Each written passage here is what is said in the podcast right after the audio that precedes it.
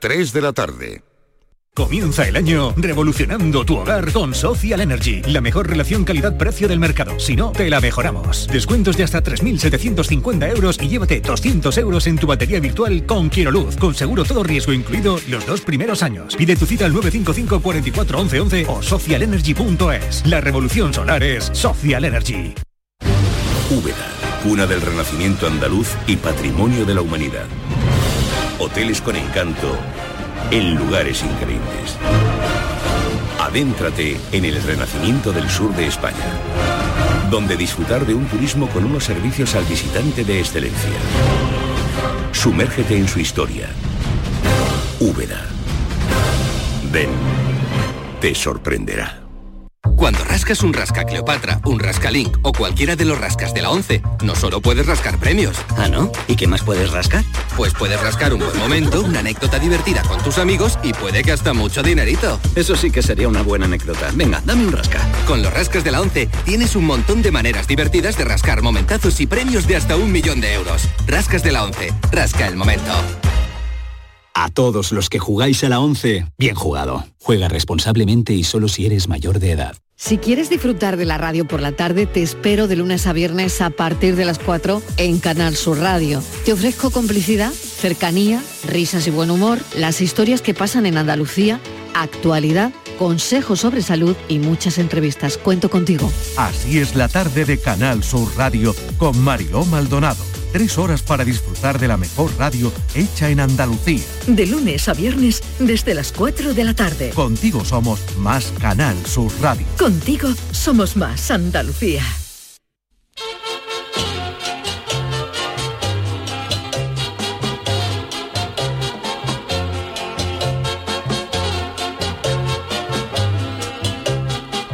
En Canal Sur Radio, el programa del Yoyo de Dios, no tengo perdón de Dios, no tengo perdón de Dios, y madre mía, cuando era tan solo un niño, mi madre me lo decía, cuando era tan solo un niño, mi madre me lo decía. La pregunta que se ha hecho la humanidad cada vez más a menudo es ¿cuándo nos extinguiremos y por qué? Posiblemente el troglodita que estaba tranquilamente echado su pata de mamú al fuego recién descubierto no se lo planteara, pero con la llegada de las monerías nucleares y el famoso cambio climático, además del carajotismo, por supuesto, que es la principal amenaza para extinguirnos, cada día nos lo preguntamos más a menudo. Pues si, si no usted no lo sabe, hay un reloj llamado Doomsday Clock, o sea, reloj del apocalipsis que marca cuánto tiempo nos queda para disfrutar de la, del café en adobo o de la final del falla. Este reloj se creó después de la Segunda Guerra Mundial en 1947 y ahí ya se situaron las manillas, hipotética y filosóficamente, en las 23.53, a 7 minutos de que todos reserváramos la suite real de la venta del nabo. Cuatro años más tarde, con la Guerra Fría entre Rusia y Estados Unidos, que mm. amenazaban con tirarse cohete, pero no de los que se llevan al rocío, el reloj se adelantó cuatro minutos y se situó a cuatro minutos imaginarios del apocalipsis. En 1953 se volvió a adelantar un minuto debido a la invención de la bomba de hidrógeno por parte de los Estados Unidos que Rusia consiguió poco después.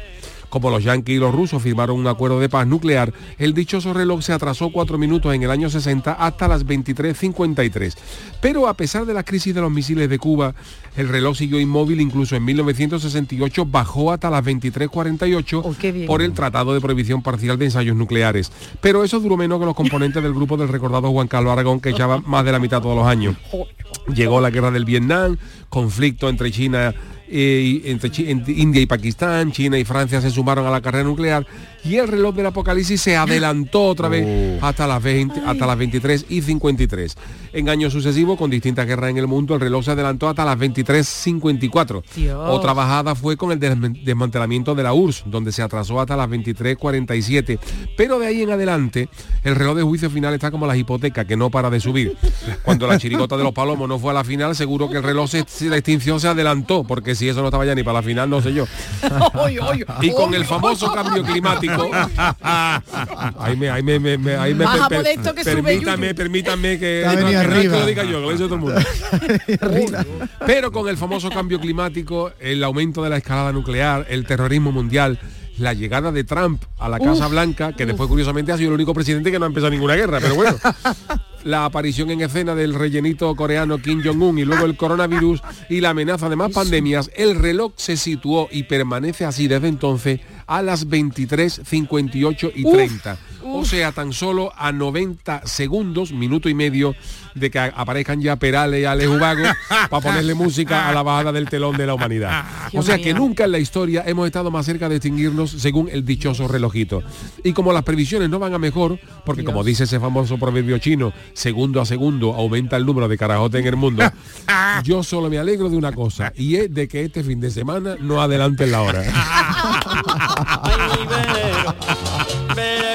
Canal Sur Radio. Llévame contigo a la orilla del río. El programa del yoyo. Ladies and gentlemen, let the show begin. Señoras y señores, ¿qué tal? Muy buenas tardes. Bienvenidos al programa del Yuyu, las 3 y 6 minutos.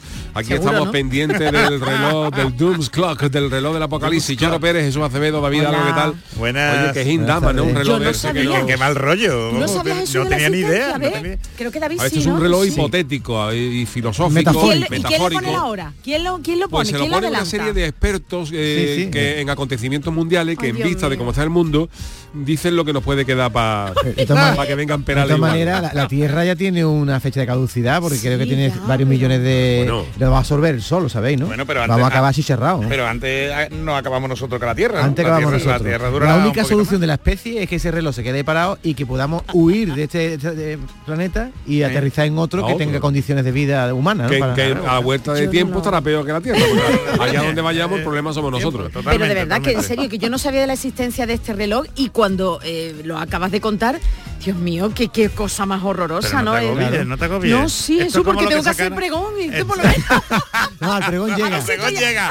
A Pregón Calla. Mira, yo siempre he dicho, Calla, yo siempre he dicho que estas cosas son impredecibles, porque efectivamente el mundo vive en, una tensión constante desde hace muchos años, desde la Guerra Fría estamos pensando Totalmente. que nos vamos a ir a Sí, la pero no estaba tan cerquita ¿no? como tú has Bueno, en los, no estaba tan cerquita porque en los años 60 no existía ahora internet, no había la gindama mundial, todo se conocía a través de la radio y hoy estaba todo más globalizado, pero en los años yo te, yo que por ejemplo con la crisis de los misiles de Cuba Hombre. y que fue. con la. Guerra Fría de Estados Unidos y eh, la Unión Soviética después de la Segunda Guerra Mundial y el telón de acero, ahí estaba el mundo todavía más tensionado que ahora pensando que iba a ser inminente una tercera guerra mundial. Pero yo pienso que si ahora se calman las cosas, Dios lo quiera, ¿no? Y mira, se acaba la guerra, se acaba lo de Pues Israel, sí, de los palestinos, se acaba todo. Eh, Ojalá. eh, Putin se va a un balneario y se acaba todo. Si todo se queda tranquilito y el reloj baja a media hora, el- cuando estemos más tranquilos va, va a venir un meteorito, nos va a pegar un pepinazo y nos vamos a morir más tranquilos. Totalmente. Sí, cierto. Es que, claro, en, la Eso no lo época, sabemos. en la época del telón de acero no había el botón rojo, que el botón rojo lo tiene Corea, lo tiene en varios Claro. países ya y eso no se tiene marcha En atrás. ¿no? aquellos años la bomba atómica pues la tenía un país, hoy lo tiene, hoy lo tiene Utrera, a lo mejor tiene bomba Utrera, tiene, tiene bomba atómica, eh, Grazalema también. Oye, yo no sabía, bueno, viendo en otra plataforma, ¿no? Viendo ese tan cacareado documental, bueno, documental no, sí, documental en el que entrevistan a numerosos periodistas y gente que vivió el asesinato, ¿no? De Carrero Sí. Blanco.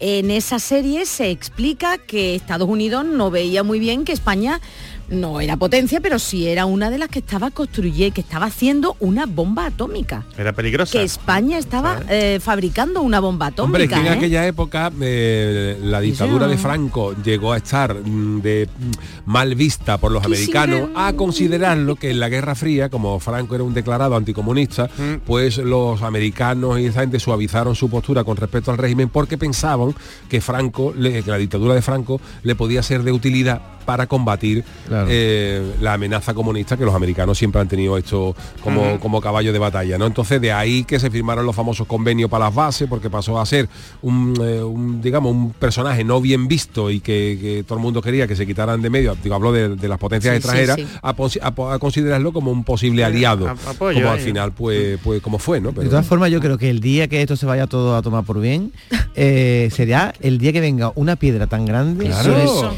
aunque la NASA tenga apuntando con no, mil Nada, nada, la, nada. piedra, la piedra nos va a aplastar y va a venir de pronto. Por eso hay que disfrutar. Y yo soy más... Cuando tú te veas ¿Estáis una- preparados cuando, para tú, cuando tú veas un anuncio que diga, que, que diga, por ejemplo, este fin de semana en Mediamar todo gratis, malo. malo, malo.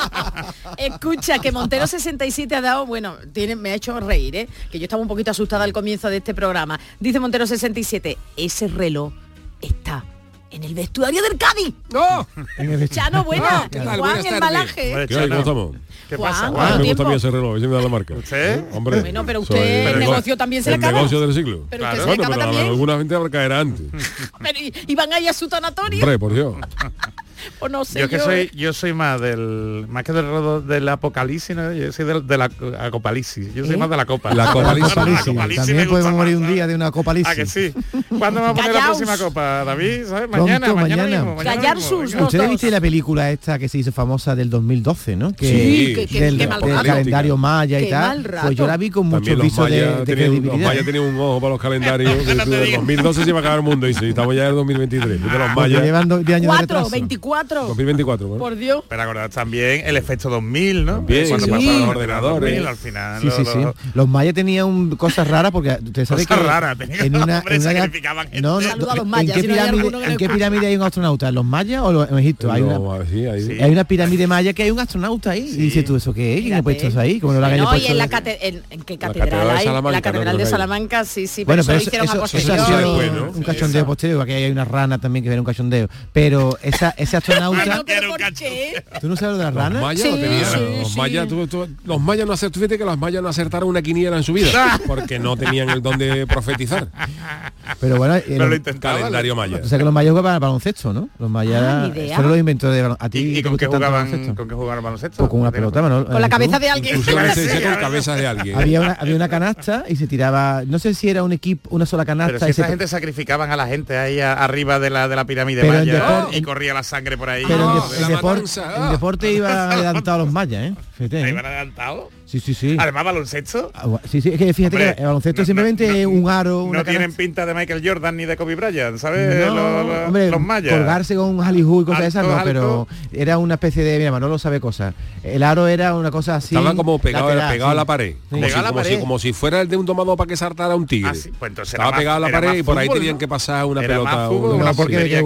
Sí, era más fútbol, era. Esperamos que eh, el baloncesto de Maya se lo cargó el bar también. ¿eh? También. Oye, datos. Datos. Que lo que ha comentado David, el astronauta, bueno, eh, algo raro aparece en el municipio, en una de las pirámides eh, maya, en el estado mexicano de Chiapas, en el municipio de Palenque.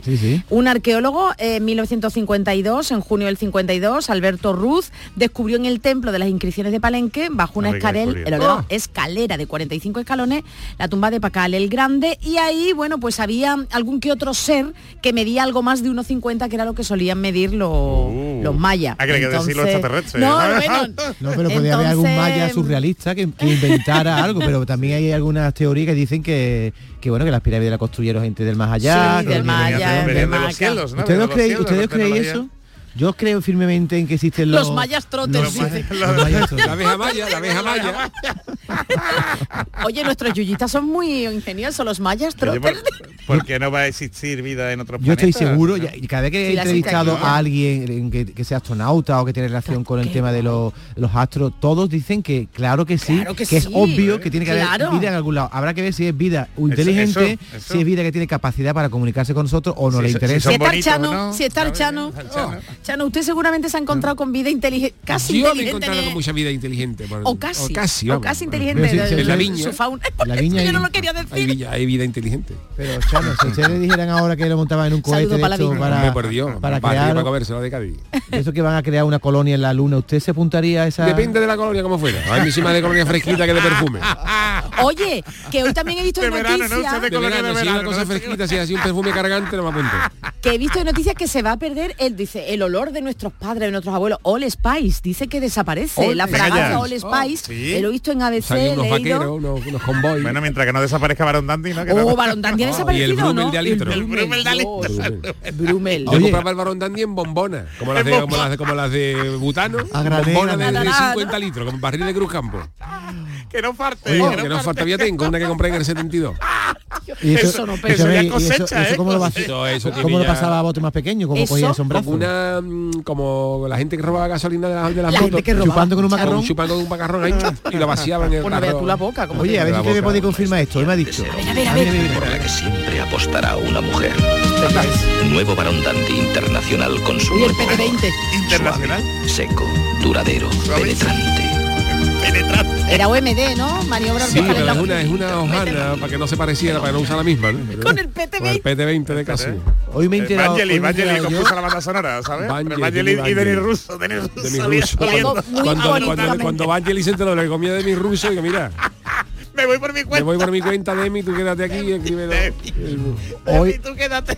La, la, la, la, hoy he venido y una ami- Este de mi amiga... ruso con esa túnica de blanca llena de tomate de armóndiga. Ay, por Dios, Chano.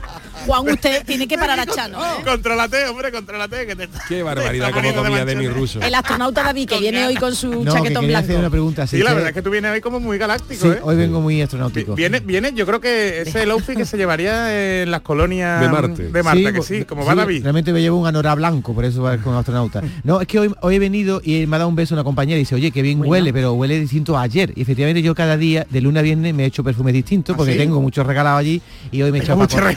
Un lu- Ay, el- hay que gastarlo, los hay que lunes me he hecho Paco Rabán. Los martes me he hecho Isa Logado, te voy Ajá. cambiando. y- Oye, y me que dice, tú no ¿Y tienes... qué, día, y qué día gustas más, David? Los viernes que, que me he hecho el más caro. Y ahora Oye, O sea, pues que, que se nota, ¿no? Que se nota Hombre, lo que que- cuesta. La han ¿no? tratado calorito. el lunes más baratito, que no. Se está quitando del árbol no galáctico. Pero la este pregunta que que quería hacer es si, si existe eh, la caducidad de los perfumes. Eso, eso, Porque no esta sé. amiga me dice, sí, no, en, ver. en cuanto pasan 3 o 4 años se vuelven añejas. Yo A las ver, a ver, a regalo. ver. Cuando pasa y digo yo, un perfume Hombre, el alcohol, Hombre, el alcohol sé, puede también eh, depende de cómo está. Eh, Especiado, ¿no? Algo así, ¿no? Como la- los ingredientes Sí, pero yo no sé tampoco porque hay muchas cosas que, por ejemplo, ¿eh? el- las cosas alcohólicas conservadas bien a lo mejor sin luz y eso aguantan muchos años. Dice que la vida útil de una fragancia depende de la composición química de dicho perfume eh, y que la mayoría de los fabricantes en los, en los botes no especifican si tiene ¿De qué está caducidad. ¿Vosotros lo habéis ¿Tú visto? un perfume de hace 30 años? ¿A Yo de huele? 30 no, pero de hace unos tres añitos sí No, puedo tres, tener. sí, pero teníamos un perfume de 10, a lo mejor ya está Mira, ¿cómo saber? Está si vinagra. tu pre- no, hombre, no, te crees que es un tinto, Hombre, un no rioja. es lo mismo vamos. que lo hayas abierto Oxidado, a que lo hayas cerrado. Claro. Si tú te pones la colonia y el gato no se te acerca, es que... Ni el gato, no, la ni la apreciación es ni el gato se te acerca, vamos. Correcto. ¿Cuánto duran los perfumes mientras los tengas? Yo últimamente, me- cuando me he hecho perfume, pa- pa- pa como David, como David. como tengo que gastar mucho perfume, últimamente me he hecho un poquito en el ombligo también. O sea, me he hecho... Hombre, está bien. hago un ombligo perfumado siempre eh, está a- bien. a los dos lados del cuello- La, la pelusilla del ombligo perfumada, También. ¿no? Siempre, siempre un poquito empapadita para que le dé aquello. Pero tú también te echas el ombligo. ¿Qué Categoría, yo no, yo Ah, el ombligo, yo sí me he hecho el ombligo para gastar más spray. Según lo que vaya a hacer, ¿no? Porque tampoco yo que sé. No, pero está muy bien. ¿qué pasa? ¿Para Cuando estar va, reposo? ¿Para estar en el sofá? pero es uno, Que te toque tú la pelusilla y huela bien. No, yo no me. ¿Qué no, pelusilla? tengo Ah, la el del ombligo. ombligo. ¿Cuál crees, Digo que cuando vas a hacer pipí, a lo mejor que te quitas la camiseta o lo que sea, que huela a fragancia. Hombre, o- que- o- además eso se nota, ¿eh? Cuando Sí, huele a sí, fragancia a cuando no huele a fragancia. Mejor a eso que huela a otras cosas. Bueno, ¿qué os iba a decir? Que entonces, mm, Chano, hoy ya sabe usted lo que nos va a preparar para el Chano. Yo por Oh, cambiar de una tema. cosa muy gaditana. ¿Ah, ¿Muy gaditana? Muy gaditana, pero- muy relacionada con Cádiz. Ah, pero carnaval, no ¿La viudita ¿no? naviera? No, pero es muy bonita. Cañailla. Ya lo he dicho. Es muy bonita, es una, una película muy marinera, vamos a dejarlo ahí. Vamos a dejarlo ahí. ¿Sale Custo o no? no? No, no sale. No, No, pues, sale. pero por Pero chiripa- podría, podría, podría salir. Bueno, hoy tenemos Chanálisis, tenemos Jesús Acevedo, así que eh, lo mejor para no perder más tiempo y que todo el mundo tenga su, su tiempo preciso y necesario, vámonos con la friki noticia. Friki Noticias. La primera para Doña Charo. Ea, ¿no decíais que los modelos somos sosetes? Pues ahora poso con la mano en el paquete. Anda, Anda, anda, tocado a mí. anda. Uh, Stranger Things. Stranger Things. Oye, ayer no, echa- ayer no estaba Jesús, pero ayer comentamos, Jesús, el por qué las modelos en las pasadas salen tan serias.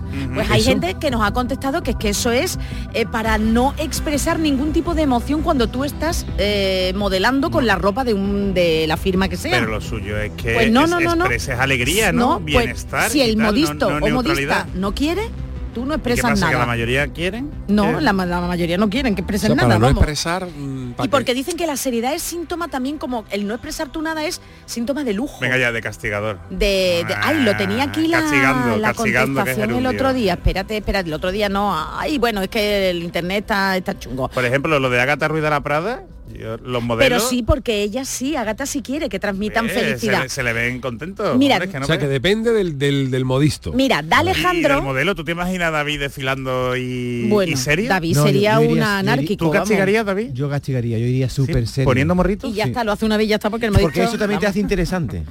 Mira, dale Mm. Jandro, que es así como se llama, Jandro Sando dice, aprovecho para aclarar algo que un genio del marketing nos explicó en la carrera y que hoy se ha hablado en el programa, hoy por ayer. Que los top models salgan tan serios es una orden expresa de las marcas y firmas de lujo. Si sonríes, eres cercano, accesible. Lo contrario a lo que se persigue con el lujo. Ea, bueno, pues ahora, de hoy qué bien, Tiene- eso es lo que hablamos lógica, ayer, ¿eh? lo que ha dicho, sí. De eso es lo que hablamos ayer. Bueno, pues hoy seguimos hablando de moda, hoy que me gusta Manolo O esta sea, música. está contento de tieso, ¿no? Básicamente, Exacto, ¿no? totalmente. Parece alegre de tieso, vaya. Es verdad, también, me vecina. Bueno, pues seguimos hablando de moda, pero de la masculina. Chicos, atención, A ver, a porque ver, a ver, a ver. vamos a hablar de la última pasarela protagonizada por la firma Courage, no sé francés, en su presentación Te lo dice de la... mira, courage. Courage, está ahí, últimamente con el francés, el alemán y estas Sí, cosas. Que ¿eh? Y nos viene con Pipi Inglés, no Eso, imagínate. Courage. Courage. Courage. Bueno, pues en la presentación de esta firma, de la nueva colección de otoño-invierno para la próxima temporada para hombre, atención con el pequeño golpe de efecto que ha llegado en forma de bolsillo colocado justo estratégicamente en la zona del paquete, vamos. Vosotros ya no vais a tener los bolsillos laterales, no, vosotros estáis andando El y- bolsillo en el... el- Sí, sí, Yuyu, el bolsillo, tú te metes la mano en el paquete, vamos, tú, en todo el centro. Perdón, en el todo el centro. ¿Y dónde está la cremallera para sacar pajarito? Ah, no lo sé, eh, no me he fijado bien, yo creo que eso es pasarela, David, pero vamos, que la mano, imaginaos. Porque los modelos no mean. para que Son quieres perfectos. una cremallera. Son- o a lo mejor la cremallera está por detrás y te lo quita. En definitiva, que todos los modelos que lucían los looks con esta estratégica abertura en la tela posaron además con la mano metida en el mismo. La estampa, imaginaos, está perfectamente estudiada para que se desviara la atención a, a esa, A a esa- zona parte, del ¿no? modelo y así pues que los diseños pasaban un poco más Ah, de- desapercibidos. desapercibido. Exacto. El director creativo de la firma, Nicolás Di Felice, publicaba en Instagram, en Instagram el día de la presentación una imagen zoom del adorno para crear expectación sobre el nuevo trabajo. Pero atención, porque no queda aquí eh, esta provocación. Otra de la firma, Doubelt, ha puesto lentillas tipo zombie a sus modelos. Venga ya. Eso es verdad, ya. Sin embargo, lo que de verdad despertó fue mucha melancolía a los fans de Stranger Things porque los dos últimos luz de los modelos, los dos últimos modelos en el desfile, a, a quién se aparecía. salieron con sendas chaquetas de abrigo con capucha en forma de flor como si fueran el Ah, Demogorgon. El Demogorgon, el bicho malo de Stranger Things. Sí, es como una, así una que- flor, ¿no? ¿Cómo se Una- llama? una flor. Demogorgon, Demogorgon, Es que es como una un alien flor- con forma de flor. Demogorgon. Es una flor carnívora. Bueno, Demogorgon realmente era... Demogorgon tiene nombre de una cosa para la piel, ¿no? Una, una, No, una- no, una- una cremita para el no, os, voy, voy a culturizar el mundo friki. Demogorgon era uno de los villanos del juego de mesa tan famoso Dragones y Mazmorras. y como los chavales juegan mucho a Dragones y Mazmorras en la serie, porque está ambientada en los años 80, al monstruo le ponen el nombre de uno de los villanos que en el juego no podían superar. Bueno. Pero Así que. Me parece un aftershave, ¿no? Se te afeitarte. Oye, hablando de Aftershave, que es que esto es programa es interactivo, Moisés Silva dice, no sé si a Don Hidalgo le gusta el perfume Brumel, porque tengo litros y litros acumulados de la marca y ahí sigue. Verás tú, verás a mi tú que te pareja, van a mandar aquí a la radio Yo perfume, lo agradezco, los, fans. Sería para dárselo a Chano para que lo vendieran en No, el mercadillo, porque yo, a mí es que no me gusta el Brumel. En el mercadillo, Chano, usted va al mercadillo. El Brume te voy a decir una cosa, con Sevena. me lo he hecho yo alguna, me lo he hecho yo alguna tarde. Eh, no, alguna ta- y te salva la tarde. Me salva a ver fútbol. Fíjate que sensual. En las distancias cortas David Hidalgo. es donde una colonia de hombre se la juega. Mm. Colonia de hombre Brummel. Mejor cuanto más cerca. Qué bonito. Cuanto más cerca. ¿Tú no habías escuchado Porque esto, de lejos Jesús? Me suena, me suena. Y la voz me suena, ¿no? Sí, la voz será de un gran, no lo sé quién. doblado, el- Claro, de lejos no te coscaba, ya cuando te acercaba te pegaba la, Huele- el- huele a Brummel. y el pachuli. Chano, una cosa para Porque, usted porque también. Brummel, ¿eh? perdonadme, Brummel era más, más asequible, ¿no? Era más barato. Sí, ¿no? era me más- acuerdo, era yo no compraba, yo. Vamos, que hoy te lo podría Yo me comprar un acuerdo chino, del tarrito, un- era una, una pegatina azul con una B así como gótica, una Sí, cosa. Ah, una B gótica. Chano, una cosa rapidita. Moisés. Silva también dice que ayer estuvo en impres, vamos, en presencia en el. Falla y que no se encontró con usted, que le gustó lo que vio, no voy pero por que allí, no, bueno, me- este, ayer no estaba el portero amigo mío. estaba libre. Pues usted tiene que venir aquí, ¿eh? ¿Eh? Usted Sí, tiene sí, que venir no te aquí los días no te que a lo mejor Yuyu pues esté más liadillo. No te preocupes, yo iré. Aunque bueno, a ver, no. la segunda para David, venga. A ver, este es que lo hemos cogido, cogido bebiendo hemos cogido algo. bebiendo. No sabéis si estaba echando Brummel, estaba Ha habido ahí un segundo de silencio.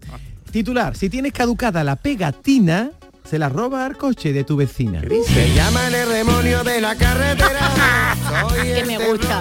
Hombre, con Pepe Vejine, ¿no? Me encanta, Bueno, me y de la pegatina de la inspección técnica de vehículos, Jesús, también hablamos hace unos días, en ¿Verdad? concreto contigo, Sí, que- sobre la más que probable despedida, ¿no? Despedida, de la que pegatina. Bueno, pues eso será de momento en un futuro porque A ver. hay que porque aún hay que llevarla, ¿eh? Bajo Hombre, riesgo de claro, multa. claro. No, no, todavía sí. Pero ¿qué ocurre si vamos a pasar la ITV y no nos la dan porque tiene el coche cierta avería? o Que a mí que me ha pasado, me ha pasado hace Bueno, cosa una pues semana. Hay quien no Y he tenido que repetirla. Pero tú porque eres un, ciudadano legal, hay gente Hombre, que no que tiene ganas de ir así. otra vez. Sí, al día y- siguiente, ¿eh? lo lleva al taller y el día siguiente ya ITV. y hay gente que apuesta por remedios caseros, A ver, ¿eh? a ver. Verdadero remedio que están lejos de ser legales. Por ejemplo, hay quien decide falsificar la pegatina, Dios, haciendo verdad. manualidades con un pobre resultado. Otros apuestan por la apropiación indebida, que es lo que os voy a contar. Es el caso que ha dado a conocer la Policía Local de Las Palmas de Gran Canaria en Twitter. Como la ITV del vehículo de este hombre había caducado hace un año, Dios. este conductor decidió quitarle la pegatina a otro coche y colocarla en el suyo con cinta Pero adhesiva. ¿cómo? ¿Cómo, David? Porque eso está muy bien pegado. Con cinta adhesiva tardará tres días en, en caerse, ¿no? Porque Sí, pero eso- digo quitarla del otro, ¿verdad? Eso está por con dentro. con un, Sí, con cuchillito, ¿no? Se quita, ¿no? El caso que los agentes vieron la cinta adhesiva, dijeron, ¿dónde va, hijo? Se lo quitaron, le pusieron su multa de 200 euros, Eh, ya que la pegatina no correspondía además a ese vehículo que llevaba el hombre. Ha sido instruido diligencia, pero a- a- recordamos a nuestros oyentes que esto es un delito de falsedad documental Claro, y puede claro. conllevar multa de entre 6.000 y 12.000 euros y penas de cárcel de 3 y 6 meses. Eso es, que, que te puede ir a la cárcel, vamos. Pero ¿quién se Claro, porque de es verdad, que eh? aunque no, verdad, no eh? tengáis esa concesión, un, un sello de la ITV es un documento oficial. Eh, Exactamente, un documento Entonces público. es falsificación de documento, claro. Hombre, está ¿A quién engañando a la autoridad. Jesús, de verdad? ¿A quién Sí, sí, no, hay gente que se le ocurre, ¿eh? Es un documento juega. V19, es un documento Ah, oficial, como dice Yuyo. Así que cualquier manipulación que se le haga a un documento Que no oficial se puede, es no falsedad documental. Dios ¿no? mío, qué locura, qué Y no locura. imaginar la de... La Lo que de- sí es, su perdona, es una antigüedad ya que tengamos el parabrisas lleno de cuatro Claro, pero por eso ya hemos dicho que se va a quitar, que este posiblemente sea el último Pero año todavía no, que tengamos la obligación de que llevarlo. vamos tarde, porque Además es una tontería porque tú a ti a ti te puede servir, a ti te podía servir la, la pegatina lo que ha hecho este señor en el caso de que fuera, por ejemplo, como para ver lo de la zona azul, que un vigilante Mm. pasara, pues ya pues este lleva la pegatina y no se la pongo. Pero un, un agente de la autoridad le basta con poner tu matrícula para Claro, si tiene, pas- si tiene la, la ITV pasado, Sí. ¿no? Y ya, perdonadme, en la zona azul también se hace, aunque tenga la pegatina, ten en cuenta que como ya la mayoría de las ocasiones se puede pagar por la Por APP teléfono. y por teléfono, pues lo que verifican es la matrícula, o sea, lo verifican rápidamente, Claro. con lo cual, vamos, estas cosas ya no, no sirven como antiguamente. Oye, Charo, hoy le hemos traído a Juan el Malaje Sí, una... a ver si la lee. Sí, sí. Juan, vamos a ver. A a ver trae Juan. algo, Juan, Bueno, que pues siempre- este es mi titular. que va a cobrar, Juan. Sí, bueno, por Ah, bueno, Sí, sí. Juan, este mes, vamos. Sí, me lo voy a, Usted llega ahí, voy a se- cierrar el viernes. Se sienta y dice, dos tonterías y se va y cobra. uy, Juan, ¿qué Bueno, dice usted de es tontería? tontería, dice usted. Más tontería, dice tú. Hombre, no, no, no pique a Juan, Pues hombre, porque, lo a obligamos Juan a, porque lo obligamos a leer una noticia y no cogía y se iba y no dice nada y después pasa Pero, la que- pero qué gana de, Es que de- yo me, he de dado, enfadaros. yo me he dado cuenta que Juan contigo no hace muchas migas. La ¿eh? verdad es que no Juan mucho. contigo, claro, si como me él- cuenta lo del abuelo, que me quita bien Uy, el coche. uy, lo. Ah, lo de la abuela. Me quita bien el coche. Le quita trabajo a Juan, hombre, trabajo. con Es ese- verdad. Bueno. Bueno, no, pagamos funeraria. Hombre, por Dios. Mandando a la ruina a la gente. Sin respetar el gremio de Juan, hombre, por favor. Bueno, vamos, voy a leer mi titular. Para hacerte millonario, construyete un santuario. Oye, también lo que me ha puesto eso. Que cualquiera, lo tuyo por si acaso. por prevenir, Por Juan. prevenir. No sé, ¿eso quién es? Esto hace tiempo que no íbamos a la India. Natu, Natu, se llama la Bollywood. canción. No se enfade, hombre. No me enfado, por si acaso. Señoras y señores guionistas, tengo que expresar de nuevo que hay noticias que me cuestan y que podría ejercer mi derecho a la objeción de conciencia, pero bueno, me vengo al ¿Cómo programa. Vaya por delante que yo respeto a todas las religiones, pero si hay que hablar de templo como los nuestros, ninguno. Hombre, hombre. Bueno, ya, Juan. Os cuento, os no cuento. sé, ¿no? Hay una ciudad en la India que se llama Ayodhya, que también la rima es ¿Ayodhya? Ayodhya. Rima que se prepara- rima contra Moya. David, te vas a crear La una ciudad enemistad ¿eh? de con este hombre. ¿eh? Ayodhya, sin premio, se prepara para la apertura de un nuevo y grandioso santuario que lleva más de 30 años en construcción. Después dice que la catedral de Cádiz, tanto también los indios, y que ahora el primer ministro de la India, Narendra Modi, inaugurará, inaugurará bajo un lema que se llama unificador para la, la nación. Ah, la multimillonaria inversión ha sido causa de la demolición de muchas zonas de la ciudad, in- incluyendo una antigua mezquita del siglo XVI. Uh. Pero este hecho no pasa desapercibido después de los disturbios en 1992 que se cobraron casi 2.000 vidas por la destrucción de una mezquita musulmana y todos los indios se mosquearon, eh, no- y se hemos dejado las cosas como Hay tal. que ser bruto, ¿eh? Y el primer ministro Narendra Modi pues va a protagonizar el acto de apertura del templo de Ayodhya sin premio, que cuenta con 30.000 metros cuadrados y tiene Dios. una estructura arquitectónica de tres pisos bajo imponentes pilares y que se elevan pues seis- 6.500 metros cuadrados de mármol blanco. También está nosotros para quitándonos nosotros material para las lápidas. Tú sabes que Vamos a tener que poner un cartón, una cartulina, vamos a tener que poner goma eva, vamos a tener que poner de aquí a nada. Como los indios que han sido templos estos. 28 hectáreas mide, mide el templo. ¿eh? Cartulina, un mural. Aquí reposa. Con lo bonito que es el mármol, ¿eh? En el, El en- código en el- QR, va a en tener. el, camp- QR. en el Camposanto, ¿eh? Qué barbaridad, sin mármol taneando. Y el gobierno indio pretende convertirlo esto en una ciudad turística a través de esta inversión multimillonaria donde se espera que el nuevo santuario reciba unos 150.000 visitantes al día. Dios. Siete veces más que la cifra que recibía el antiguo templo. Dios. Y se está negociando un plan de inversión a la construcción de, de atracciones adicionales alrededor del nuevo templo. ¿Cómo cuál? eh? Entre ellos una ruta con 162 murales que representan la vida de Rama. Rama quién? Bueno, será un Rama dios, no el- sé, un Rama el dios de allí. Rama, Rama, la Ding-Dong. ¿Te acuerdas la canción esa de...? No sé, Juan, no yo. sé. El Rama es una importante figura para la Ah, no sé, no religión hindú.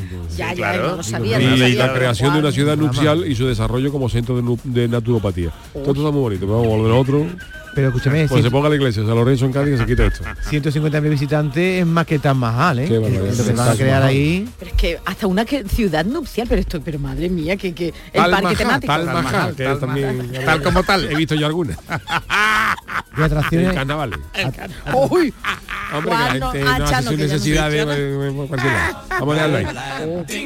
Ahí está. Ahí está el drama, Esta le gustó este más, ¿no, Juan? Esto es más bonito. esto tiene mucho ritmo. Oye, Juan, Juan, Dime. le tengo que preguntar cómo se ha abierto, se ha inaugurado o cómo se ha presentado Andalucía en Madrid, en Fitur, con esa, vamos, esa banda del Rosario. Hombre. Oh, bueno, Juan, bonito. tiene que estar Hombre, usted... En Madrid, en la Plaza En de Callao. Madrid. Lagrimones, Sí, suena, ¿eh? ¿eh? Lagrimones. Señor. Es que lo estaba viendo la precioso, banda, la del Rosario de precioso. Cádiz, que hay que estar orgulloso, oye, del Hombre, Rosario de Cádiz. con Vamos, Andalucía. ¿eh? vamos, ¿eh? No, Un saludo ¿eh? para ellos. Liderando. La banda usted... de Rosario está muy de moda, ¿eh? Sí, sí, aquí en Sevilla la que- viene mucho. Es la que sale Mira, en, mira, el- en el mira, mira, anuncio mira. Andalusian Crash. Ahí está, ahí está. Está ahora Mira.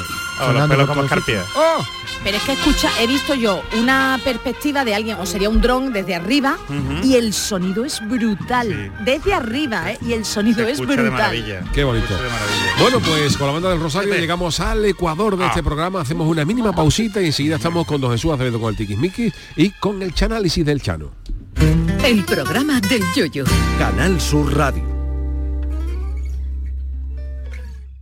Vélez Málaga y Torre del Mar abren al mundo una ventana al paraíso, un destino único y natural dentro de la Costa del Sol, una ventana a la cultura, historia, tradiciones y gastronomía, un lugar donde disfrutar de playas de ensueño y rincones mágicos. Vélez Málaga y Torre del Mar, una ventana al paraíso. Concejalía de Turismo, Ayuntamiento de Vélez Málaga. Canal Sur Radio. Los guerrilleros, tapicería y colchonería en Utrera, a precios de fábrica. Colchón de matrimonio de 27 centímetros de grosor, lechos independientes, refuerzo en zona lumbar, cara de verano e invierno, valorado en 689 euros, ahora 299 euros. Sí, sí, has escuchado bien, 299 euros. Y por un euro más televisor LED de 32 pulgadas de regalo. Estamos en Utrera, carretera Carmona número 15 en Utrera, Sevilla. Entregas en 48 horas. Bienvenidos a Sacaba. Mil metros de electrodomésticos con primeras marcas. Grupos Whirlpool, Bosch y Electrolux. Gran oferta en frigoríficos. Combi Corbero en blanco y no frost por solo 359 euros. Y solo hasta fin de existencias. Solo tú y Sacaba. Tu tienda de electrodomésticos en el Polígono Store en calle nivel 23-7. Sacaba. Los cambios siempre son buenos. ¿Por qué no empezar por los neumáticos de tu coche? Por eso en Automares tenemos el 2x1 en neumáticos de primeras marcas para todos los vehículos, de cualquier modelo y de cualquier marca. Ven a visitarnos a nuestros talleres de Automares. Estamos en su eminencia, Bellavista, Tomares y Huelva. Automares, servicio oficial en Sevilla. En Canal Sur Radio, el programa del yoyo.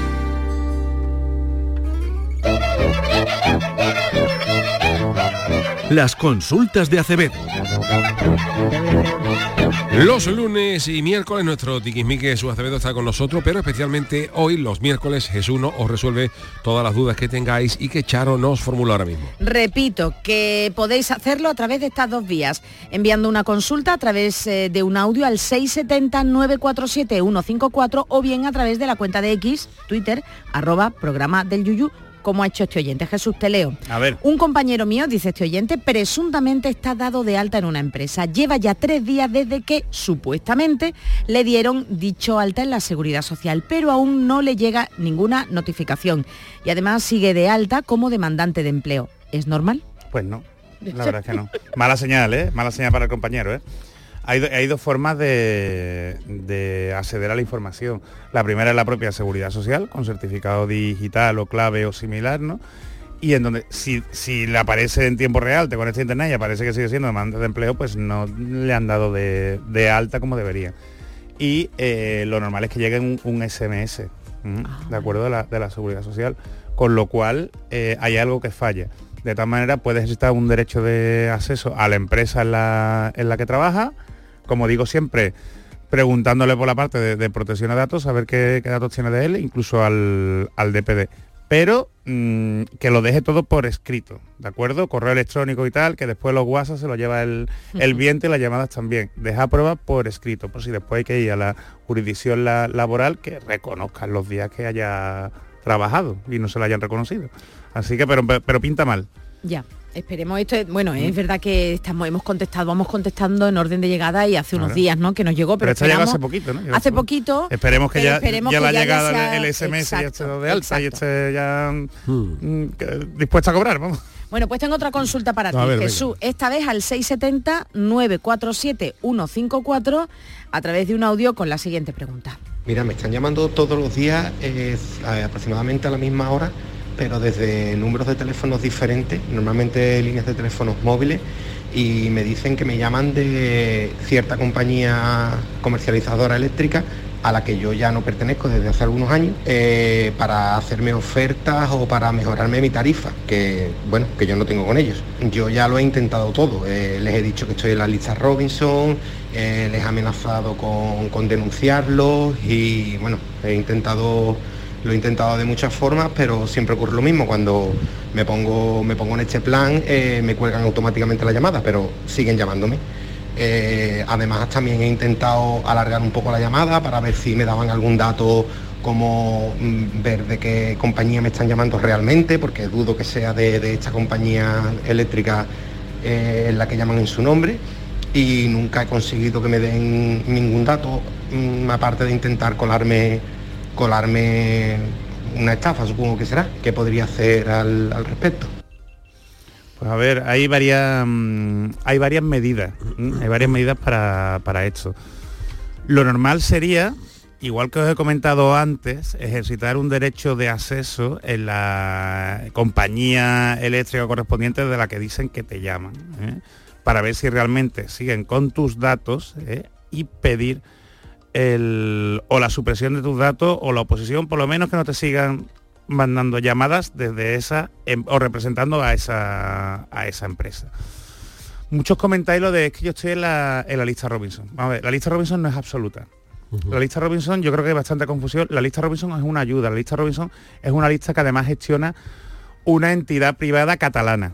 ¿De acuerdo? Es verdad que, el- que en la ley antigua de protección de datos, la ley orgánica 15 barra 99, hablaba del censo promocional, ¿m?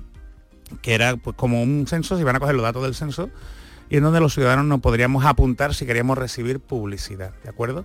Eso nunca se llegó a materializar, ¿m? de forma que lo gestionase una administración pública. ¿m? Entonces, ya os digo, esa ley era del 99, llegó el Reglamento Europeo de Protección de Datos en el año 2018 y en todo ese tiempo no se llegó a formular, ¿eh? de acuerdo, un censo promocional como tal. Lo que sí aprovechó una entidad privada para generar lo que son la lista Robinson, ¿eh? que responde además a, la, a, a lo que se conoce como en filosofía del derecho los ficheros Robinson, que como su nombre dice, es poder hacer de Robinson Crusoe. Robinson Crusoe se iba a su isla con miércoles, no era, no era la Sí, con- miércoles. con miércoles se perdía y, y- y nadie lo, lo encontraba. ¿eh? Como si el Chano se quiere perder, pues si, No. tiene, si tiene derecho, ¿eh? él tiene derecho a perderse si, si quiere.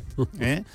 Entonces, pues claro, esta, esta entidad lo que hace es cobrar a empresas, sobre todo a, em- a empresas grandes que hacen muchas llamadas comerciales y si a esta empresa alguno de nosotros les denuncia, pues el, el haber cotejado los datos de forma actualizada con la lista Robinson ayuda a que la multa que le pongan pues sea menor.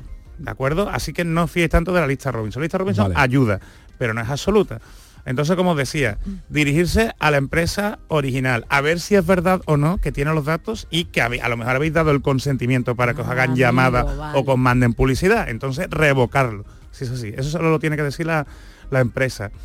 Que os siguen llamando o que pensáis que es una estafa, denunciarlo ante la policía, os podéis informar en el 017, el número de teléfono 017, ¿eh? que corresponde al, al INCIBE, el Instituto Nacional de Ciberseguridad, que ahí también os pueden ayudar de forma personalizada a cada uno de, de- vosotros.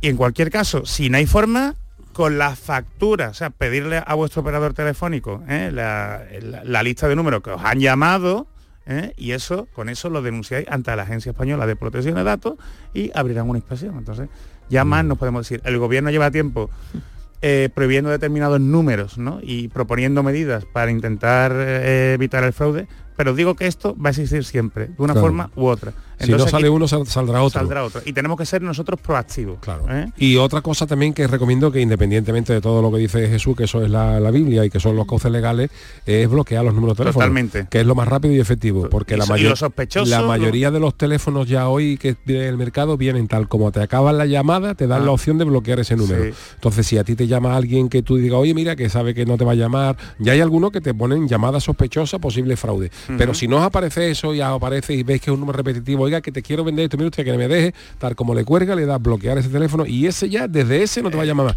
Te llamará desde Te- te otro. llamará desde otro. Pero iremos bloqueando. A mí, desde luego, los teléfonos molestos, nada más que me llaman una vez. Sí, así es, así es. A mí- a mí también, Cuando a mí a me mí llama un teléfono y se queda colgado con una musiquita que no contesta nadie, O sea, inmediatamente cuelgo Eso le a y bloqueo. colgad y bloquead. Y Colgad y, acabó. bloquead. Y hasta hoy. Y vivo muy tranquilo. Y yo también. Y, y verá que soy abogado y tengo que recibir números mm, extraños. Claro. Pero Sí, con señor. Twitter igual, ¿eh? Con Twitter, Twitter y con estas redes sociales que nos etiquetan gente Claro que sí. rara y estafas y tal, bloquearle punto. Muy bien. Pues gracias, don Jesús. Vosotros. Nos vamos con el análisis. Los miércoles, nuestro tiquismiquis Jesús Acevedo responderá a todas las dudas que os surjan en relación a vuestra privacidad y protección de datos. Envíanos tu consulta a través de un audio al 670 94 71 54 o un tuit a arroba programa del yuyu.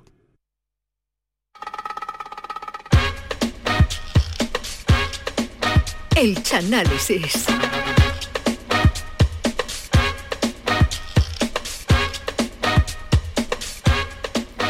Las relaciones entre padres e hijos suelen ser complicadas, sobre todo cuando las nuevas generaciones quieren vivir su vida y salir a ver mundo.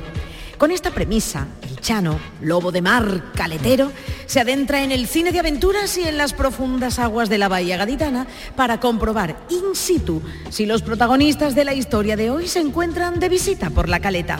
Familia, padres y madres, con todos ustedes, el chanálisis más marinero con Buscando a Nemo. Oh, oh.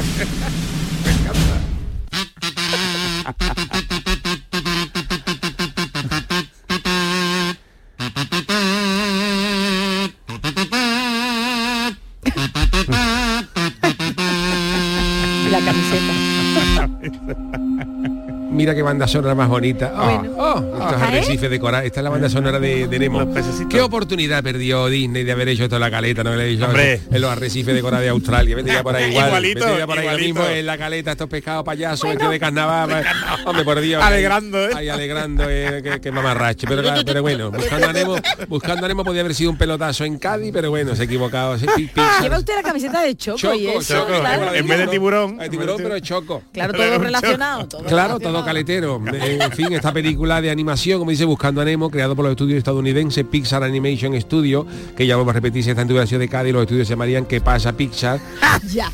Animation Studio. ¿Qué pasa Pixar? Eh, Animation Studio porque es que vamos, lo ponen a huevo. Y hablando de huevo, en el inicio de la película, en el inicio ver, de la película, hombre, ahora voy a contar la película. Al inicio de la película aparece una, una- un, un arrecife de coral, una pareja de peces payasos que llama, él se llama Marlin y ella se llama Coral, que están esperando que nazcan sus más de 400 huevos. ella le dice al marido, "Y si vamos pensando en poner nombre para los niños, y el marido dice, 400, 400 nombres, comido. eh, ese pescado buscando el santora, eh, no daba basto para tanto huevo. Y la madre dice, mira, tú no te agobies, Marlin, y se le podemos poner cada, a cada uno es un nombre la mitad. La mitad de los la mitad de los huevos que se llamen Marlin y la otra mitad que llaman coral, pero con variaciones, ¿no? Por ejemplo, Marlin Manuel, por ejemplo. Marlin Varía, Marlin Varía, Antonio Marlin, porque al, al pescado le gustaba el carnaval y las comparsas. Y ella pues le ponía a ella la co- coral de las Mercedes, mm, coral vajilla, Matilde Coral, porque la ma- madre también le gusta para el flamenco.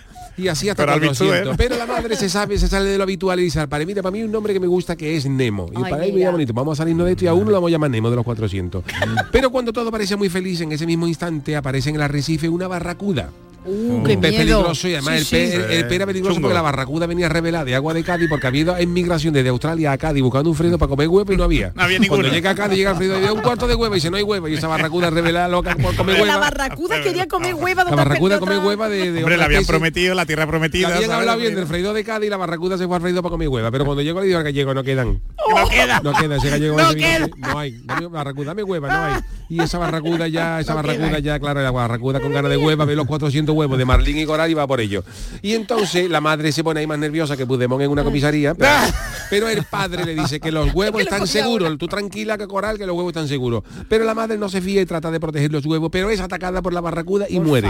Uy, uy, uy, esto como Bambi. Que aquí con Oh. todas las películas de Walt Disney, yo creo que es Walt Disney verdad, tenía, ¿eh? tenía complejo de muñido de la mortaja o de cobrado del ocaso, porque en todas las películas muere la madre del personaje. Es verdad, ¿eh? En todas las películas de Bam, de, de, de- de esto muere, muere. Aquí muere la madre de Nemo, en, en Bambi a la madre unos cazadores, Los los... carne en, en venado en zarza, en nada.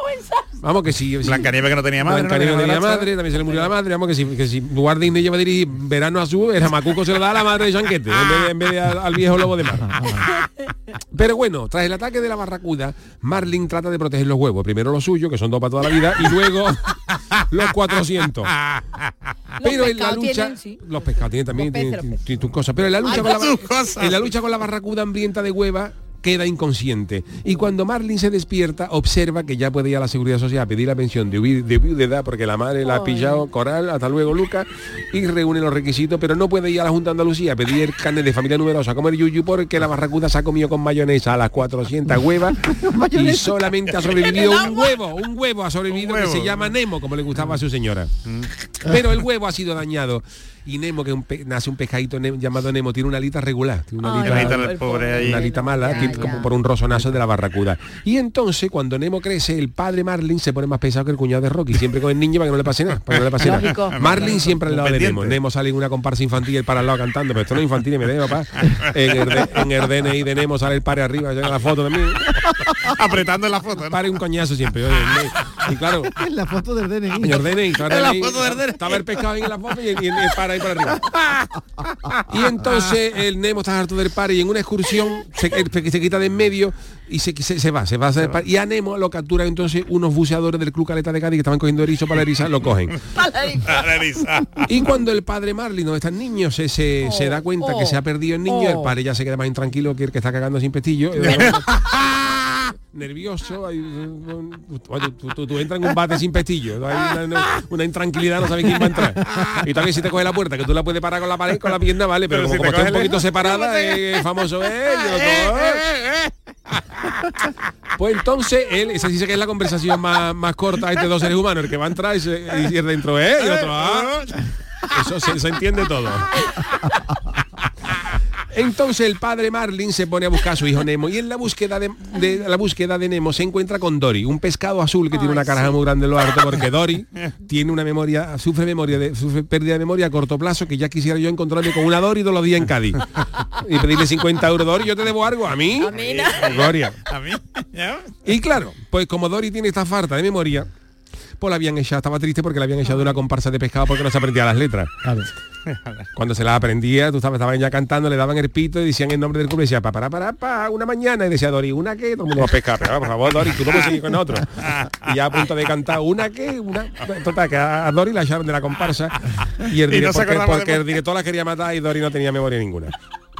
Y en la búsqueda, Marlin y Dori se encuentran con tres tiburones. Uy, por favor, empieza Un tiburón blanco, un tiburón maco Ah. y un tiburón martillo que había formado una empresa con un banco de puntillita para colgar cuadros en el fondo del mar. Se habían asociado, el- se había asociado el tiburón. Puntillita no la que te come, Las ¿no? puntillitas Ah, de la las puntillitas, claro, de esas. Había cogido unas puntillitas sueltas. Ustedes escriben una empresa conmigo para colgar cuadros en el fondo del mar.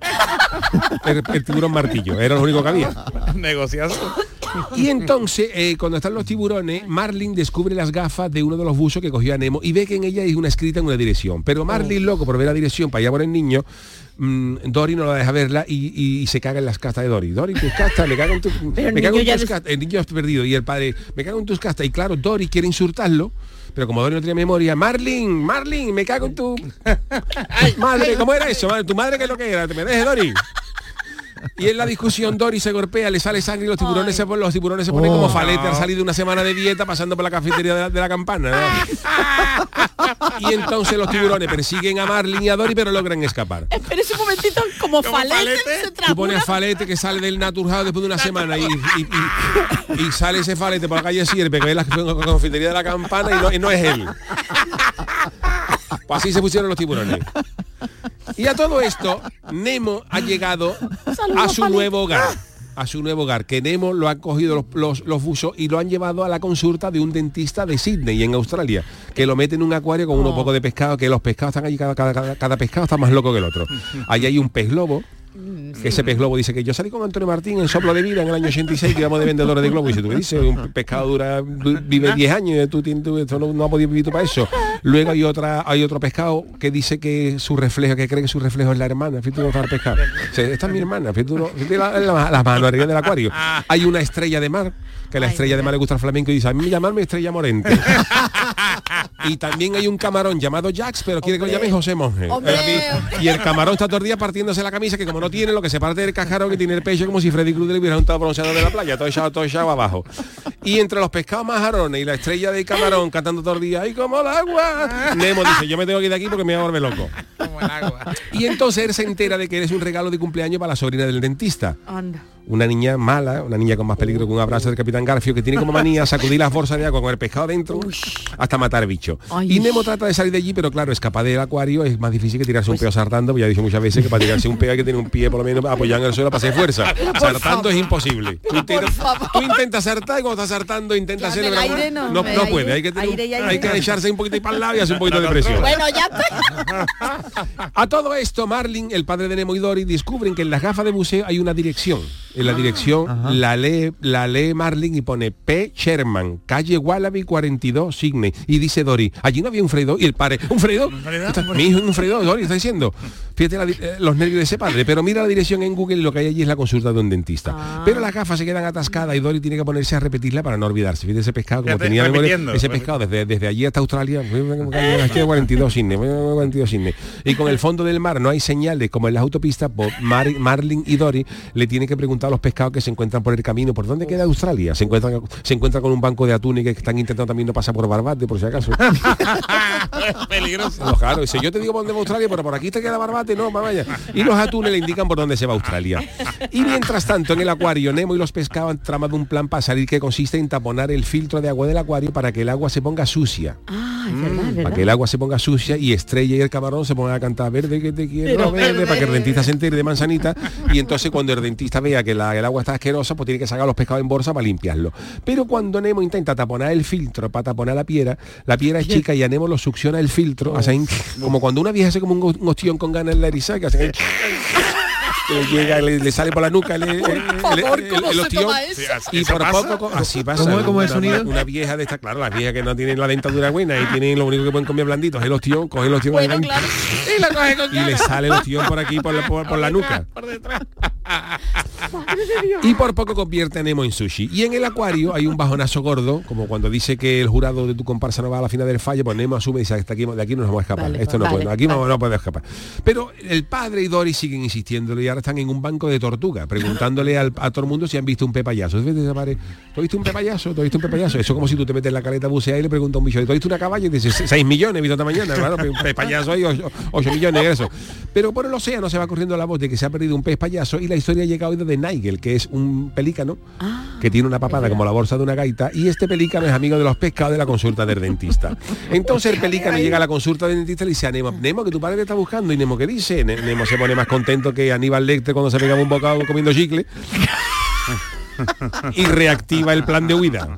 Fíjate ese Aníbal Lecter, todos los niños dicen, ay, que me mordió. Aníbal dice, "Ay, me, está gust- me está gustando a mí esto. Más contento que Aníbal Lecter cuando se mordía el, el labio comiendo chicle. Entonces Marlin y Dory, que iban con unas tortugas, se montan en una ballena para llegar antes, porque como tú pretendes llegar a Aus- a Australia, montan una tortuga, el padre de Nemo llega cuando haya acabado la mili. Pero al final, pues los lleva a Cine y el al pelícano. Y en el acuario empiezan a salir algas verdes, que el agua se ha puesto ya como el maquillaje de la comparsa La Trinchera de Martínez Ares, todo verde. Y el dentista ha sacado a los pescados y los ha metido cada uno en una bolsa. Y entonces Nemo se hace el muerto en la bolsa para que la niña lo tire por el bate. Para, para por las cañerías llega al océano. Pero ¿qué ocurre? Resulta que el dentista llevaba una semana estreñido.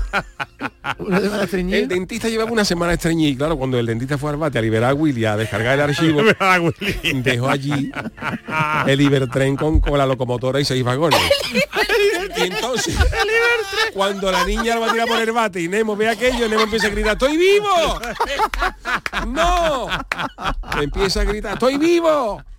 Pero la niña no lo escucha. Pero claro, cuando la niña ve lo que ha soltado su tío, yo me voy a otro bate y hace el intento de tirar a Nemo al retrete, pero la niña ve a, a Nemo que se estaba haciendo el muerto y lo tira a la papelera. Uy, en la bolsa, en la papelera. mala suerte. No, mala suerte. Entonces cuando llega el padre cree que ya su hijo se ha reunido con Chanquete, pero pero eh, eh, eh, los otros animales, los otros pescados lo han tirado por un desagüe y al llegar al océano se encuentra con Dory que se había metido, Dory se había metido a jurado del falla, pero lo habían echado porque cuando cantaba la chirigota y había que puntuar le decía que han cantado. Dory con una cara que no se acordaba de nada. Pero Dory ve la palabra Ya sabemos, Yuyu, ¿qué te ha pasado? la palabra Dory ve la palabra Sydney en una tubería cercana y recobra la memoria. Dice, ah, ya está Sydney, que, ya, que yo ya sé que si alguna vez le pido a, a- a Dory 50 euros no puedo llevar nada que ponga Sydney porque se va a acordar. Y entonces Dory le, le ofrece ayuda al padre para encontrar a Nemo. Y finalmente Marlene y Nemo se encuentran, oh, y se dan un abrazo como el que se dan los comparsistas cuando caerte donde falla, aunque hayan, can- aunque, aunque cuando hayan cantado sea lo más malo de- del mundo, pero ellos se abrazan. Y ahí el padre le pide perdón a Nemo por haber sido más pesado que los de la chirigota del celo que llevaban a Juan al lado, ¿te acuerdas? ¿Cuánto Sí, quieres. Pues, era igual. Y nadan tranquilamente de vuelta a casa donde ya Nemo vuelve al Ah. colegio a cantar en la comparsa infantil, pero ya sin el padre al lado. Y al final de la película, el filtro nuevo que había puesto en el dentista en el acuario se rompe y todos los pescados se ven cada uno en su bolsa, logra- que han logrado escapar, pero flotando en bolsa en, la- Oh. en el océano. Y se ve que uno de ellos, el camarón, le dice a otro, que yo te voy a decir una cosa ahí, como vayamos al mercado y la cadena me pregunte si quiero bolsa, le indiño una traganta. y así termina la historia de, de Nemo.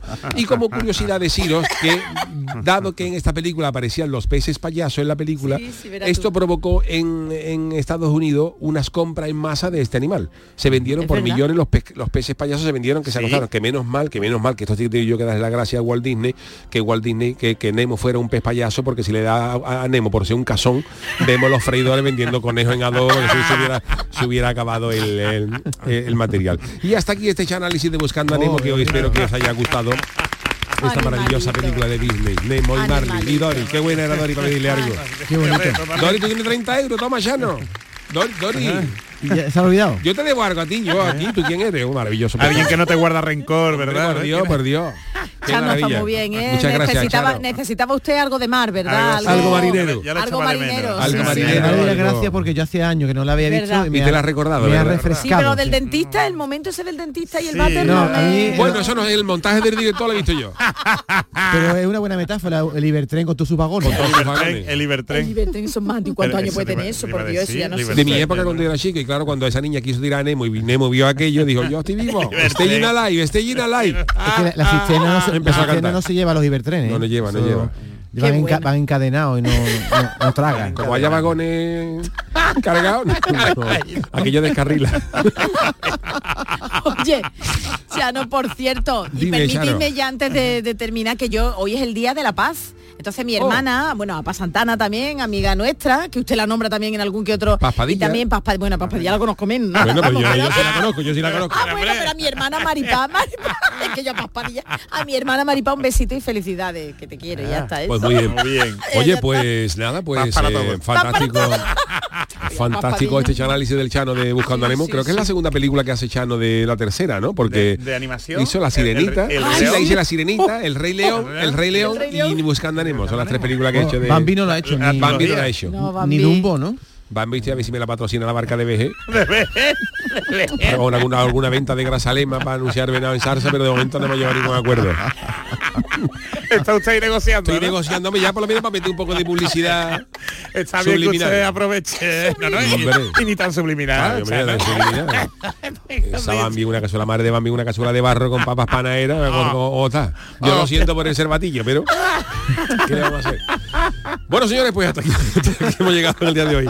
Gracias, Charo Pérez, gracias, David Hidalgo, gracias, don Jesús Hidalgo, don Jesús. Acevedo, don Jesús Hidalgo, yo digo, el gran Manuel Fernández en la parte técnica. Volvemos mañana a partir de las 3 de la tarde en el programa del Yuyu, pero yo me quedo ahora un ratito en el café con Mariló. Hasta mañana.